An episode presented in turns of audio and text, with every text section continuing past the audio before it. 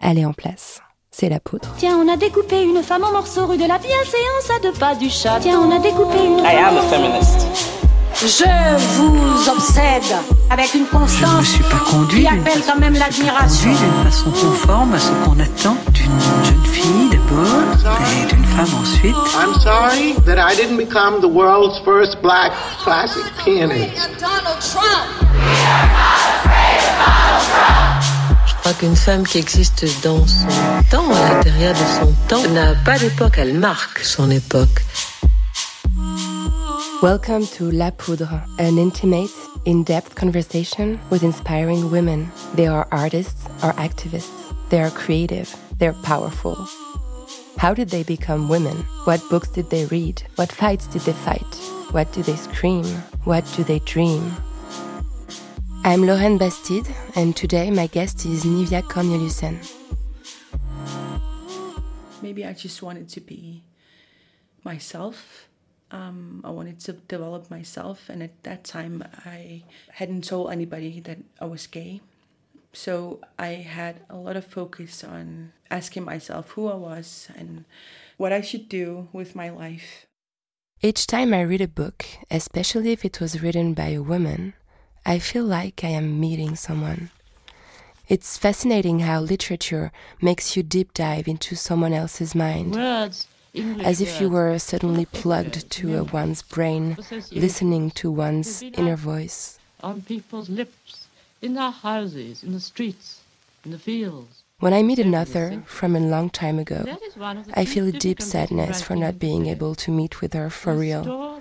I would love to uh-huh. chat with Virginia Woolf, Monique Wittig, or Audre Lorde. And sometimes I meet a contemporary woman, and I feel so excited because she's right here. I could almost touch her. I feel the urge to meet her, to hear her, and to keep on listening to her inner voice. I felt this urge when I read Niviaq Korneliussen's novel a year ago. Except she lives in Greenland, and Greenland is far, far away from Paris. It made things a bit more complicated. I had to be patient. I had to wait for over a year until she came to France, and it finally happened. After listening to this interview, you will probably feel the urge to read a book, and maybe even to write one. Niviaq Korneliussen, you're a writer and the acclaimed author of a book named Crimson in English, but whose title in French and in its original version is The Incredibly Powerful Homo Sapien. You're only 28, and I think you're the youngest guest I ever talked to in this podcast. You grew up in Greenland and you wrote your book in Greenland's official language, Kalaallisut. I felt the urge. Is it really good pronunciation? Uh, yes. Was it? Yeah. Wow. Thank you. Yeah. I'm so proud. um, so I felt the urge to meet you as soon as I started reading your book. It literally blew my mind because it opened my eyes to a society I was blind to until you. You gave me the reality of the lives of urban queer young people who live in this huge country that most of us picture as a land of ice where people live in igloos. I realized that although I thought I was an informed person with an open mind and a hate of stereotypes, I had no idea what I was going to find in your book. And I guess most of your readers out of Greenland felt the same thing. The system of the medias and the books is not built for your voice to reach my ears. So, Niviaq, what happened? What enabled your voice to reach me, a white privileged journalist from Paris? Is it a miracle or was it your destiny? No, I don't. I don't think it's a miracle. Um, I, I'm not really sure. When I get this question, I don't really. I'm not really sure what to answer, because I had no idea that it was going to be that broad. Um, I was thinking that when, I published the Greenlandic and Danish version, it was just going to collect some dust in the old libraries and stuff like that. Um, usually, Greenlandic books are like that. Um, so I'm I'm not really sure um, why it has become such a bestseller in in so many countries.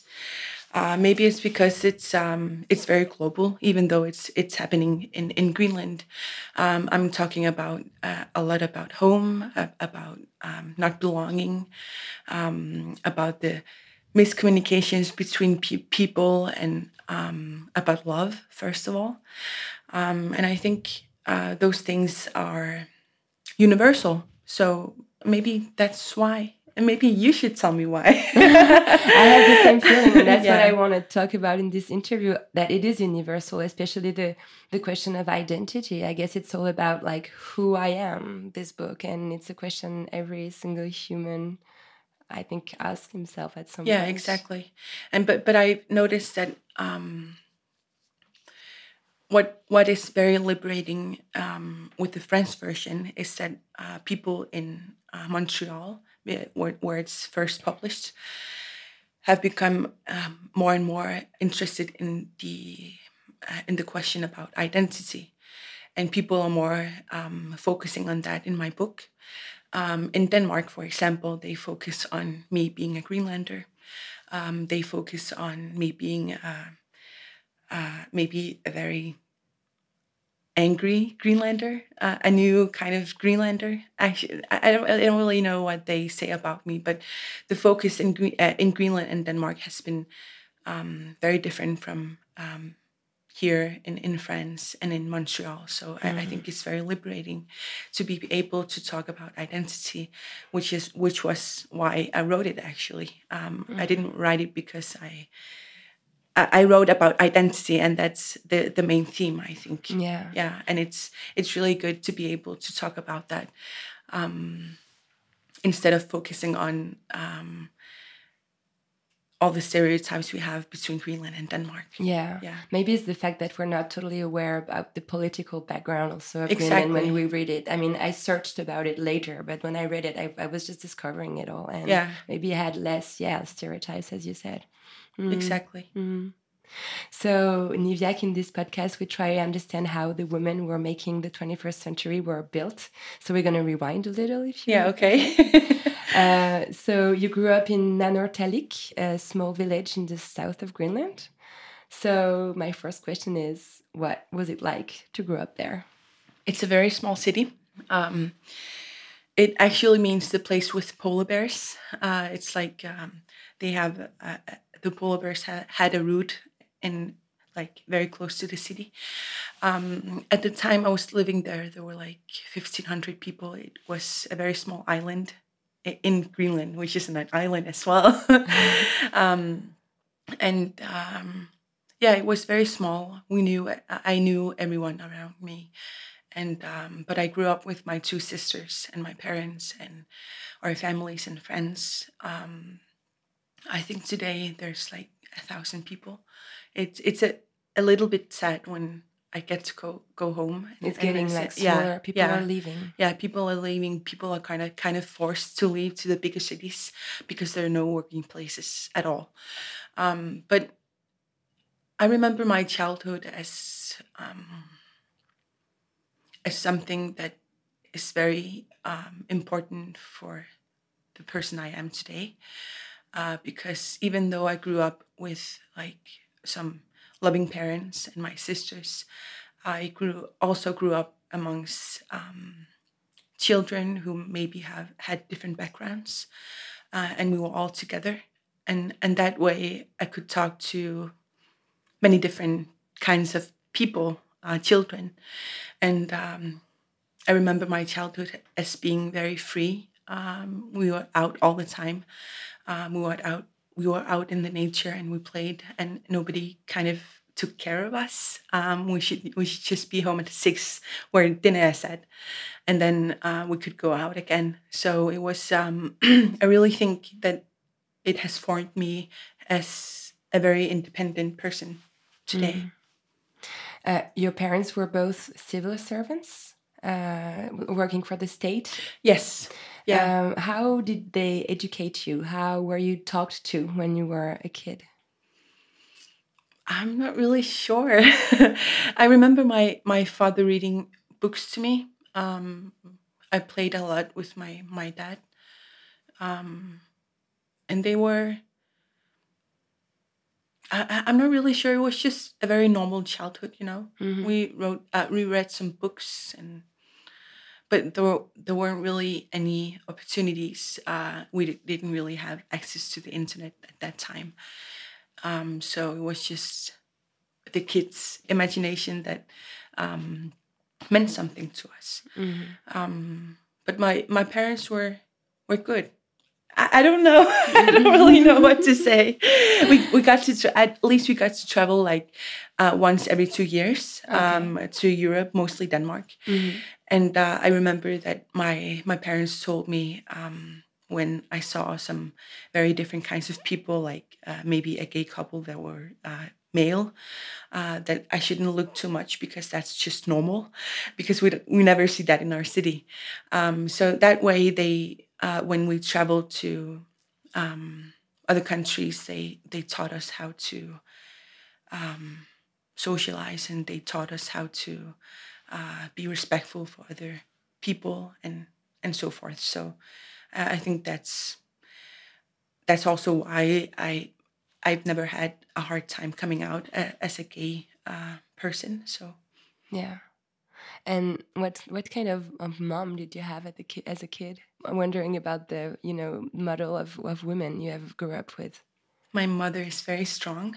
Um, she grew up in a very harsh um, environment when she was a kid. And then she met my father in a very young age. Um, and um, uh, yeah, I think it, she's like, I know every person maybe may say that my mother is the strongest person in the world. but I really believe it when I say it because she's um, uh, she's very hardcore. Um, she's maybe not like she's not that much mm, that expressive um, about feelings and stuff like that. But she's very. I always know where she is, and I always know that I, I'm. I can count on her and and stuff like that, and um, and she's very like close to the nature, and she's very. Uh, how do you say in in English like if she comes up with an idea, okay, maybe, maybe we could climb this mountain tomorrow or this evening or something like that. Impulsive yes, or- yes, impulsive, and that's um, that's also what I've become. Maybe because I'm reflecting on my mother so much. Trusting your guts and your yeah, intuition exactly. or something yeah, like that. if I feel like it, I do it. Mm. Uh, just like my mom, and and that's the way she is. Um, if she wants to do something, she does it. no question. Oh, Yeah. I love it. Yeah, me too. me too. So I read uh, you you've had quite a lot of articles about you, many interviews in the American and Canadian press. So I read a few stuff. Tell me if it's right because sometimes the journalists like make some mistakes. So I wrote that you I read that you had a quite rebel teenagehood, that you spray painted slogans on the walls and you listened to punk music.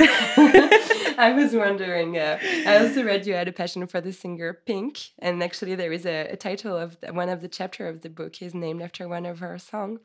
Uh, what are you? What were you rebelling against at that time? I'm not. I- think it's a it's a really uh, big word uh, I, because in comparison to the other children, I don't really think that I was that rebellious. Um, because I was always respectful. well, sometimes, and um, yeah, I don't really know. Maybe it was in my teenage years when I maybe discovered that I was gay, and um, I was kind of like in my society at that time. It was either you were masculine or either you were totally rebellious and like absolutely like not close to the maturity. Um, like when I discovered that I was gay, maybe in my uh, conscious, um, I kind of started, as you said, listening to punk music and wearing all black, um, and and did my own small stuff like spraying uh, the the the anarchy sign in buildings. I didn't I didn't even know what that meant at that time. It sounded like something yeah, like- yeah. But like Avril Lavigne, I listened to her a lot, and she was very like a tomboy. uh, and I really looked up to her. And Pink is also a tomboy, uh, whatever that means. Um, but um, I was very close to like strong, independent women uh, because I really didn't really have anyone to turn to um, because I had no gay role models in my society, and maybe that's why I had an urge to um, express myself somehow um, and trying to um, open up the world um, by listening to music um, and not being a like a normal kind of teenager. Yeah, that, that was kind of im- important to me. I think I was trying to get away from my society, maybe somehow. Yeah. In your book, your characters spend a lot of time searching for answers on internet. You write, Google knows everything. And at some point, one of the character researches romantic attraction, sexual attraction, sexual behavior between members of the same sex or gender. I was wondering if it was something you did as a teenager. Uh, no, not really. No. Um, because we, as I said, we didn't really have access to the internet at that time. Um, maybe when I when I came back to uh, came back from the states when I uh, I was an exchange student for a year uh, when I was six, 17 to 18. And when I went back and I was 18, maybe, um, I moved to a, a, a bigger place in, in South Greenland. And I was trying to discover what it meant to be gay. Uh, because it didn't really help that I was in the States because I lived with a very conservative family. Yes, I read about Yes. that. Terrible, That was like a- Trump yeah, electors. yeah. Oh my god. Yeah, exactly. Uh, if you're listening to this, I'm sorry, but it's it's true. Um, they had some gay friends and, and stuff like that because they were trying to be open minded, but um, they didn't believe in gay marriage and stuff. Yeah, but it's it didn't really help that I was in the states. Um, but when I got back home um, to South Greenland, to a bigger place, I I saw some gay people and um, I was just trying to discover what what it meant. Um, and I was absolutely um, sure about that. Um, the gay lifestyle would be totally different from uh, the straight one, um, and that's just ignorance. Maybe uh, I didn't really know any better. Um, yeah, but I remember when I went to youth college, I and I had ex- access to the internet. I um, chatted a lot with um, gay people, um, people I didn't know from the rest of the world, and that kind of helped me open the world. Yeah. Yeah. And also it's at the same moment when you were a teenager, I guess, that you were you started to write. Yes. Why That did you um, feel the, the urge to write at that moment? Well, I've always been very. Um, mm, I've always loved to write um, since I was. I couldn't write actually. I was uh, like when my big sister wrote diaries. I was like, I want to write diaries as well, but I couldn't write. Um, I didn't know the alphabet. I was like six years old or something like that.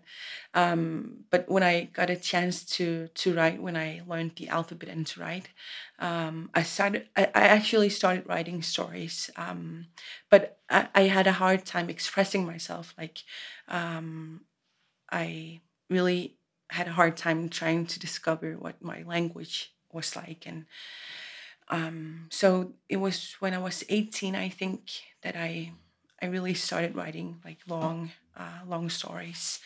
Um, maybe short story kind of things and just created some people I would like to meet in reality. Um, and that was my way of um, of coming out to the world, maybe.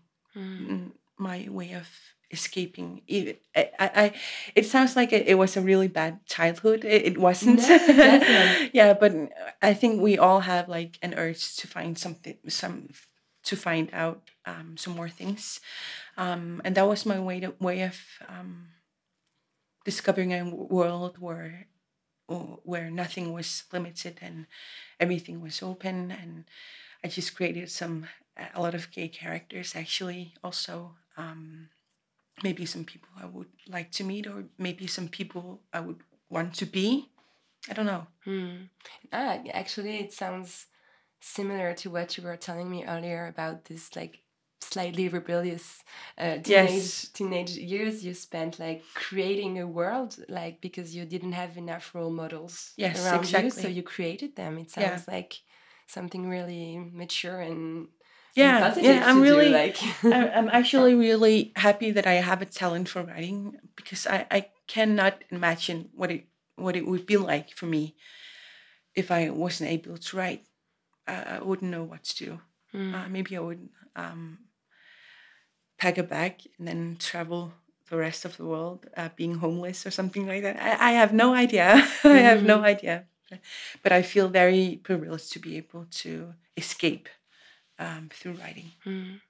Do you remember what what were your dreams when you were like maybe when you were studying in California when you were 17 or 18? Where did you picture yourself? I have no idea. Um, I have no idea. I just wanted to be, maybe I just wanted to be myself. Um, I wanted to develop myself, and at that time, I um, hadn't told anybody that I was gay. Um, so I had a lot of focus on, like, asking myself who I was and um, what I should do with my life um, and with my family. Um, still be my family, and yeah, all these questions that maybe all gay people have uh, at some point in their lives. Um, so at that time, I was focusing on that, um, but I always dreamed of um, dreamed of um, working with people, uh, getting to know people. So I wanted to study psychology and which I did also for a year. Um, but then my book came out, and then I dropped out, and I've been working with this ever since. Uh, but I think I'm not really sure why I might imagine myself, but I imagine myself in a world where where I could be myself, Mm. and um, being free and being feeling liberated. That's always the feeling I urge, kind of. Mhm. That sounds like the book a lot. Yes, it is actually. Yeah, it was. I think it was like my coming out, everything. Yeah, everything yeah. there. Niviaq, were you born a woman or did you rather become one? I think I was born a woman. I, I think I've always been very strong and very opinionated. opinionated um, ever since I was a very small kid. Um, and of course, I had some some struggles becoming who I am today. But um, I think like it's in my genes, it's, it's in my DNA that I that I'm kind of rebellious and kind of um, like I don't really give a fuck about what other people might think. um, and I've always been like that. I've always been very curious as well. So I think it was meant to be like this. I love that Yeah. for you being a woman is being this type of person Yes. that doesn't ask permission. I love it. I mean, it's the best answer I ever got to that question. Really? Thank you so much. So, when you were about 18, Greenland became independent? Uh, not independent. Self. We have self governance. Oh, it's not independence yet. I'm no. sorry. I, yeah, I it's okay. Mistaken. It's okay. So I guess most French listeners don't know it, uh, but Greenland has been a Danish colony since 1814. Before that, it was under foreign control since 1516. Uh, Greenland's history is fascinating, and I can only encourage my listener to go and read about it, as I did uh, last night. And I was like, wow, it's like incredible. And Yeah. all those waves of people, and some moment where there is no one on this island, and then more people come. I think it's really fascinating and beautiful. So in 2009, it reached this almost independence. So can you repeat the name again? Self governance. Self governance. Yes. Uh, do you remember how you felt after this political shift in your homeland, which happened after a referendum, I think? it was at that time I was very young. I- I didn't really um, care about that much about politics, uh, but I remember that I voted no for self governance Okay. uh, because I didn't really believe in my country. Uh, self governance means that you have like um, um, then you bring back home uh, you govern some some big areas yourself. Mhm. Um, the foreign um, department is still Denmark in, in Denmark, and the um, the police and uh, the healthcare system is still a part of Denmark. Uh, but we have um, um, big areas now, and, that's what self governance means. And I voted no because I was very concerned that um, that we couldn't do it on our own, but but we have kind of I, I don't know it's very complicated uh, because we're such a small society and we get a lot of money from Denmark and we haven't really figured out how to earn some more money ourselves. Um, and there are a lot of social issues and uh, i was thinking a lot about um, those people who are gonna maybe we're gonna be aff- most affected by um, um, being poor Mhm. um, not You're- getting any help You were fearing like an economical crisis. Yes, uh, exactly. This, uh, um, and I was kind of afraid of that um, people um, were gonna get even poorer, mhm. and um, but that hasn't really changed, and it, it hasn't really changed anything. Um, but people in my my country have been talking about um, independency for a very long time, and I kind of understand that, like we we want to become an independent country, and we have to um, value on our own um, traditions and language and uh, way of living. Um, and I really agree on that at some some points, but I, I don't really think that we should rush into anything because we're so dependent on Denmark's uh, economy right now, um, and there are so many children who are um, who have a hard life, and um, I really think that we should spend all our energy focusing on that, um, focusing on um, trying to get help to the people who need it um, instead of trying to become independent to prove something. I, I don't know. It, it's very complicated. I'm not saying that I'm again against independency at all. I really love my country. I do really do love my my culture and language. Um, but at some like if we become independent, we have to cooperate with some country, and I'd rather work with Denmark than China, for example. Yeah. yeah. I, I heard you say that Denmark wasn't a, as a bad colonizer as other countries could be. Like, Yeah, but You they were pretty bad. Yeah. yeah, they were. They didn't kill anyone, uh, and that's what uh, the Danish people say all the time. We didn't kill anyone. Wow. yeah, Okay. but um, there wasn't any viol- violence, but it, it was really bad. Uh, it has affected our society very, very much, and it's still very new. Um, and uh, but like in comparison to other uh, indigenous people, for example, the Inuit in in Canada, I, I feel very privileged to be able to still speak my own language and to value my uh, my culture. And Inuit in Canada can't can't really do that. Um, So maybe there's some. It's not black and white, you know. It's very of course. Yeah. Of course. Uh, I think you came out to your parents at the exact same moment, more or less, in the same year. Uh, when I was 18. Yeah. Yeah, I think so. Mhm. I It's- can't really remember. kind of a it's kind of a i mean like a, a turn I, I don't know in your life where all this changed but it probably my my reading of like trying to like you know link spots between them Yeah. yeah, I came out to my to my dad. Actually, I wrote a text message. Oh it was uh, That sounds like so bad. like I wrote a very long text message to him, um, which I've been writing for like a couple of days, I think. Um, which uh, were explaining that maybe I'm. 80% to men and maybe 20% to women and stuff like that. Yeah. It, was so it was so naive and it was so stupid, but but I came out hard yeah it was really hard i was actually um i had no idea how they were going to react um maybe i knew kind of in my conscience that they weren't going to give a shit um but it, it's still a huge step um, especially when I have I had no role models to lean up against, and uh, when I really didn't really have any gay friends at all. Um, so I had no idea what it meant to be uh, queer, and uh, that made it very hard.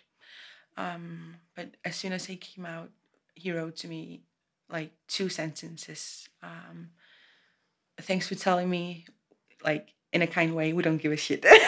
we we love you anyways. That's what he said, and uh, he told my mom. I had already told my sister, and um, and there was no drama.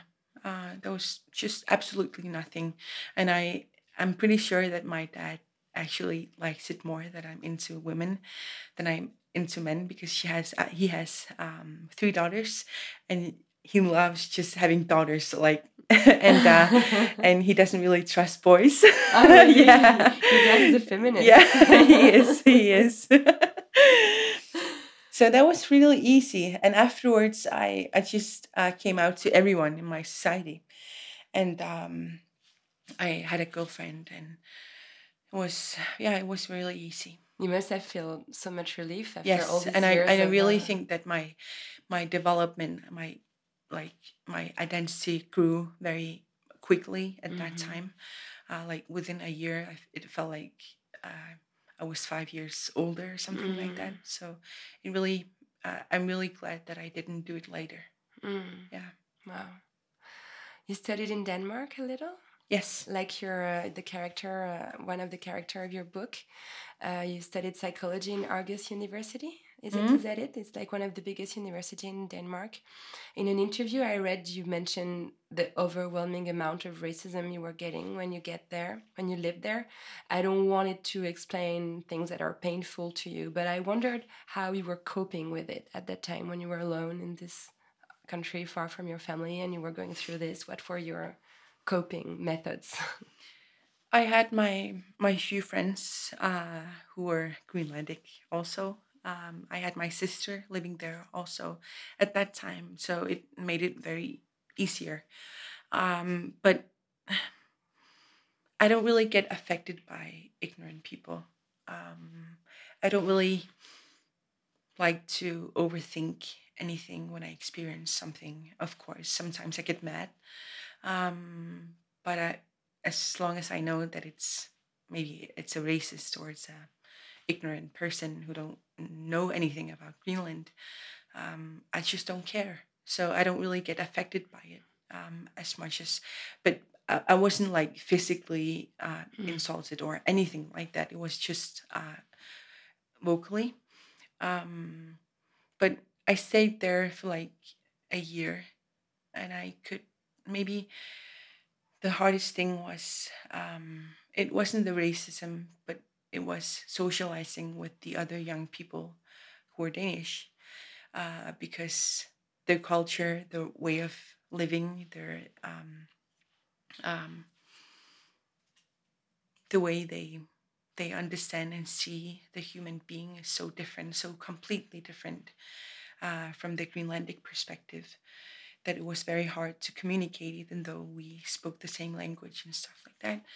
So it was um, really, really hard to um, what what's the what's the very popular word um, integrate Mhm. integrate yeah yeah. uh, even though I was 25 at that point. Um, so that was maybe the hardest part. I, I imagine uh, myself becoming friends with many people who are like minded and open minded, but it's really hard when they don't really know anything about Greenland, where I come from. Um, so the only things they're interested in is uh, me being a Greenlander. And they ask me stuff like do you have the internet? And where do you shop? And um, like you said do you live in igloos? and stuff like that. So it's really hard to meet each other at the same level uh, when they don't know where i'm coming from Mm. um, and very quickly I became I became the Greenlander instead of just Niviaq, which I wanted to be. Um, so I stayed there for a year, and it was okay. But I really missed um, the view, also the nature in Greenland, and it was so humid. In Denmark. I, I couldn't, I, and the winters were so dark. Uh, like it's just gray and it's, It's stormy. darker- yes, darker yes. uh, Well, it the sun is up uh, a little longer, I think. But people are always like uh, in Greenland, it's so dark, dark in the, during the winter. It is dark, but we have the northern lights, we have the Yes, stars, we have the moon, incredible, we have the snow. So it's it's not at all the same. Um, it was very depressive when I spent a winter in Denmark. Mm. yeah, I don't think I'm ever gonna move back to Denmark. Okay, yeah, yeah. So, in this podcast, I try to tackle intersectionality and understand how different oppressions tend to combine themselves rather than just add themselves to each other. So, some of my guests were women of color who helped me understand what it meant to experiment racism as a black woman or as an Asian woman, which in their case would be like, for example, hypersexualization or like exoticism. Uh, and I was wondering if you felt, as a Inuit woman from Greenland, that some specific stereotypes applied to you. Oh yes. Um, like in, in Denmark, a lot of people think that we all drink. Uh, we're all alcoholics, and um, especially the Greenlandic men are like asexual. Actually, um, they don't have a sexuality. Um, they're just some angry, a bunch of angry hunters or something like that. Um, and uh, as a woman, maybe maybe it's kind of the same. Uh, people don't really consider you as a human being with a sexuality, um, and they ask me stuff like, uh, "So do you? Are you an alcoholic? Do you have uh, problems with alcohol?" And uh, have your parents abused you, um, sexually abused, abused you, and yeah, like weird stuff. Um, but I don't really think because I'm I, maybe I'm not the typical kind of Greenlander uh, because I speak many uh, three languages. I speak English, Danish, and uh, Greenlandic, all of them fluently. Um, and I've been traveling a lot in Denmark. Uh, so at that that way, people see me as an educated Greenlander, and that's very different from maybe a, I don't know what to say about maybe a typical Greenlander or Mhm. have a hard time speaking Danish. Um, maybe um, hasn't really in doesn't really know anything about the outside world, and um, I think they um, meet a lot of racism when they travel to Denmark. Yeah. Yeah. So your book is really mind blowing for anyone who has some interest for gender studies. Uh, your characters are absolutely non-binary. Uh, even the name you chose for them are very interesting in that sense. Uh, like the main boy's character name is In- Inuk. Inuk. Inuk, which means human. The party girl's name character Arnak is a woman. And another character, a trans boy, is called Ivik, and it means boy. Uh, you studied sociology a little, and in France, you should know that gender studies are very badly understood. It's still complicated to study them. There are very, very few universities where you can find this kind of teaching. And I was wondering if you had a chance to study gender studies in Greenland. Nope. No? Uh, nope. Um, we have a very different uh, perspective on, on gender in Greenland. Actually, um, in our language, there's no he or she. Um, so everything is very non-binary. So I think it's just in like in my nature that I uh, know about these things. Um, like Arnak means human. Uh, no, no, means woman, and uh, Ivik actually is like a flower or something. But when you add Ivingwak to it, it becomes like feminine kind of kind of a name. Uh, but all names can be used to uh, like many of the names can be used to um, each gender. Um, but I think I, haven't studied at all. Like I, don't I don't really give a shit anyways.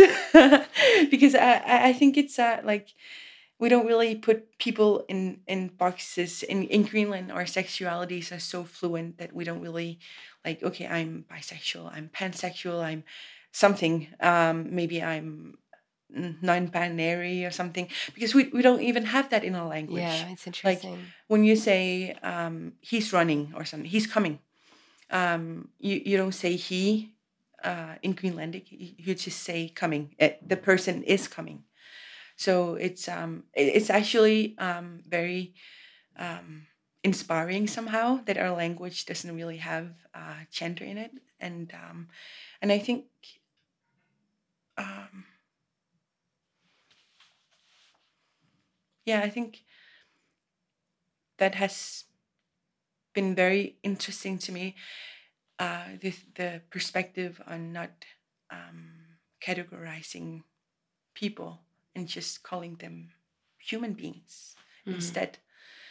And I'm I'm not really yeah I know it's very complicated with when you talk about sexuality and and gender, um, but uh, I think it's up to a person, and I think uh, most of Greenland have the same perspective.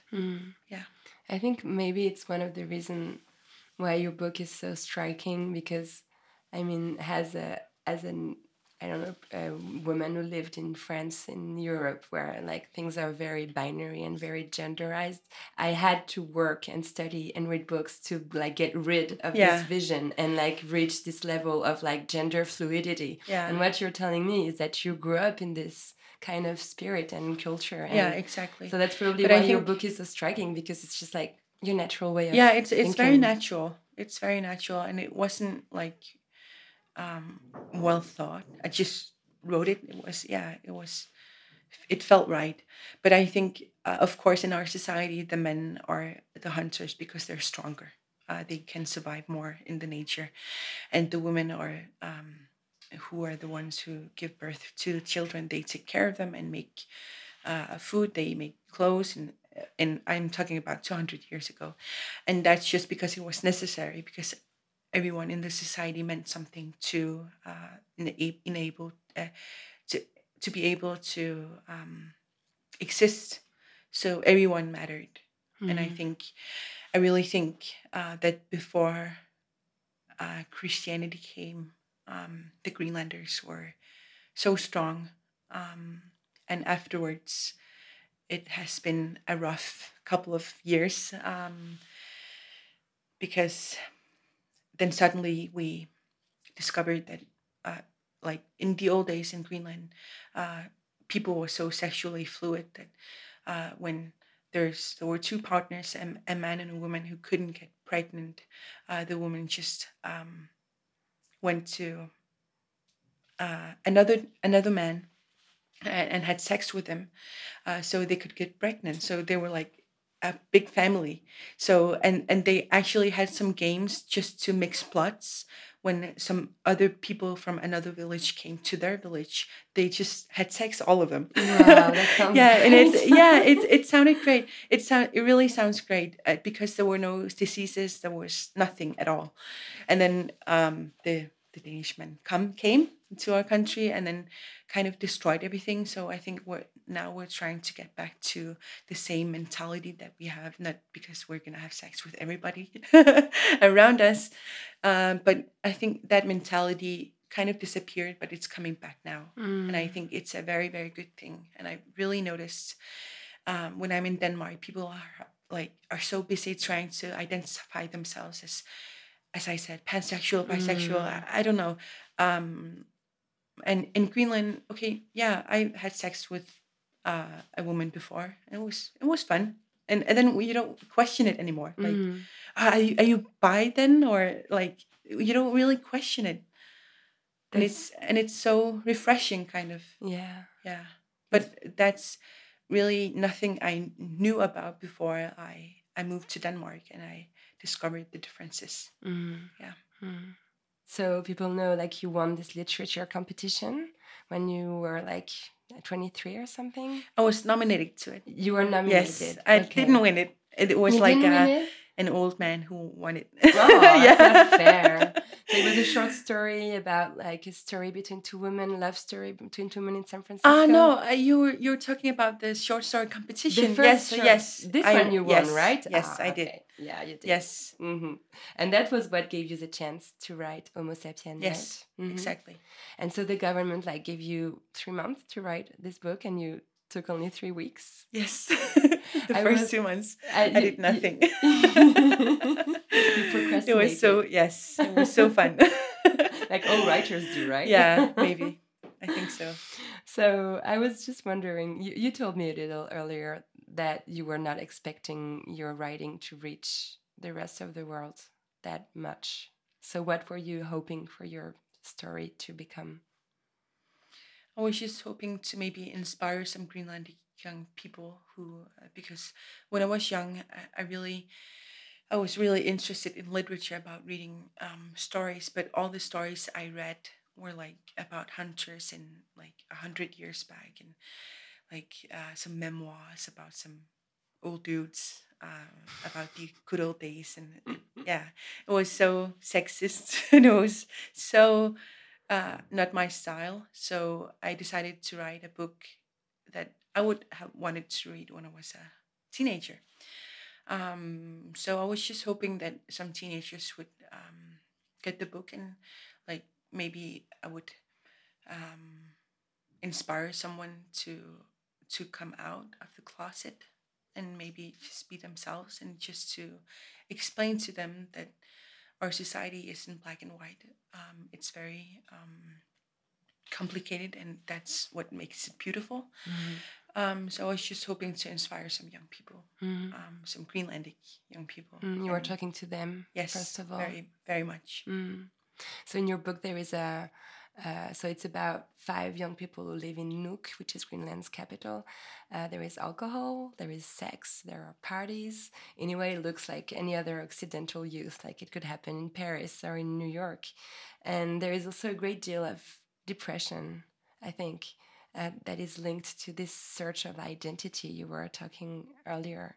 And we're reaching this universality we were mentioning through this depression that is maybe typical of the 21st century if you Yeah, I think I think so. I think it's very universal um, that you feel that you don't belong. Um, I've met so many young people in other countries who live like in the middle of a big city in Montreal, for example, and they feel the exact the, they have the exact same same feelings.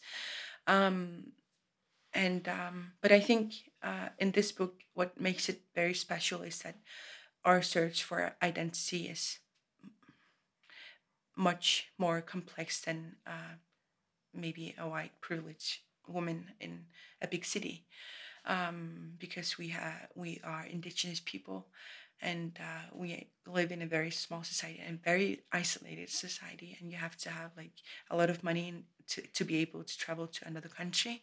And um, and I really think that um, the the internet plays a really big role in this because that's our access to the rest of the world you know? Um, and um, our search for identity is much more complex because in when you live in small societies it's uh, it's much harder to become yourself uh, and not be the same as everyone else Mm. um, and our way of living and our way of like seeing the human being is very different from the European, and that's what I think makes it more interesting. Yeah, totally. Uh, you don't idealize Greenland at all in your book. Uh, actually, at some point, one of the character is afraid of homophobia and he moves to Denmark because he's gonna be safer there. And also, one of the other character, Arnak, which is my favorite character in the book. Oh, really? Oh yeah, I love Uh, her. I identify to her very much. Uh, she has been uh, abused uh, by uh, her father, an alcoholic father, and some people use this to prove their point. Some people were like, "See, Greenland, Greenland is a land of alcoholic people and violent people," as you were saying earlier, so the Mhm. stereotypes. So I was wondering if you find it like harder to formulate the oppression that exists inside your community when you are already an oppressed community. So you see what I mean? Uh, yes, I do. Um, I, I think the reason why I wrote this chapter with Inuk, where I really criticize my society, is that I knew uh, I was I had to be very harsh and able uh, to, to be able to uh, poke to to my society, and uh, we we do have some problems. Um, we do have a lot of problems uh, with alcohol, with sexual abuse, and uh, I really felt like um, like I was questioning myself. It was if it was going to be become huge in Denmark or in other countries. That's what people are going to focus on, um, and I really didn't want to uh, create any more stereotypes of Greenland. Um, but I found it very necessary to write about because um, I wanted my society to to hear it from a, a, young Greenlander and not from some Dane. Yeah. It was it was kind of hard to criticize your own society that way when you um, believe in your society. Um, but I I have to be provocative to be able to Mm. um, create some um, discussions, Yeah. debates. Yeah. You insist a lot on your interviews on the fact that gay and lesbian people in Greenland have the exact same rights as heterosexual. Uh, in France, right now, it's not the case. There Oh, is really? a debate. Yeah, there is a very strong debate right now about the right to procreate with medical help, which is a right heterosexual women have, but not lesbian women. And it's interesting because the whole debate is going on without ever asking the gay women opinion about it. But that's another story. Um, so that leads me to a very weird question I ask to every guest in my podcast. How do you get along with your uterus? I know. I don't really think about my uterus actually.